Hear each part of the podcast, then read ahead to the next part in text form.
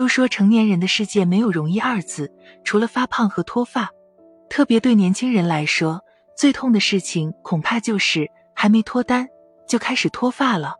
你看着枕头上、床上、地板上的头发，不仅心痛，还很心慌。你心里可能在想，照着这个掉发速度，可能要不了几个月就秃了，这可怎么办？先别慌，掉头发是正常的生理现象，脱发才是一种病。先来判断一下自己是否是真的脱发吧。头发也是一直在进行新陈代谢的，每天掉五十到一百根头发是完全正常的。那么问题来了，怎样才能知道自己每天掉了多少根头发？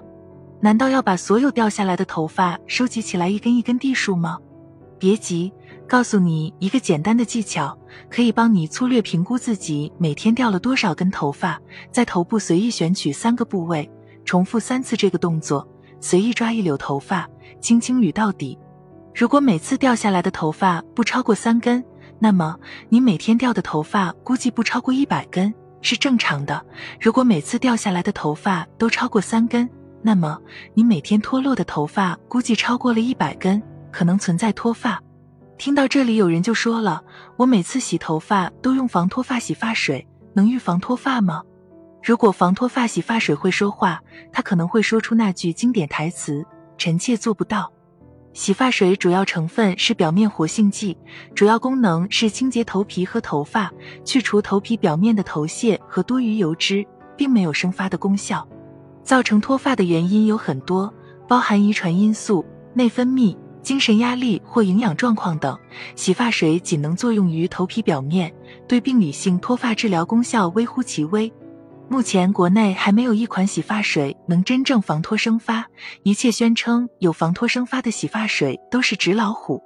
既然防脱洗发水没用，那家里人推荐的防脱发偏方到底有没有用呢？涂抹生姜、何首乌是我们经常听到的偏方。有研究发现，生姜不仅没有生发作用，反而有可能抑制毛发生长。吃多了何首乌中毒的新闻屡见不鲜，要小心何首乌的肝损害。此外，淘米水洗头、啤酒洗头等方法也不能起到防脱发作用。吃黑芝麻、坚果可以预防脱发吗？答案仍然是不能。目前没有研究证实单一的食物来源如黑芝麻、坚果等能够防脱发。毛囊和头发需要全面均衡的营养素及能量，因此日常饮食均衡、营养丰富才能使头发更健康。总结一下：洗发水、天然植物、功能性食品。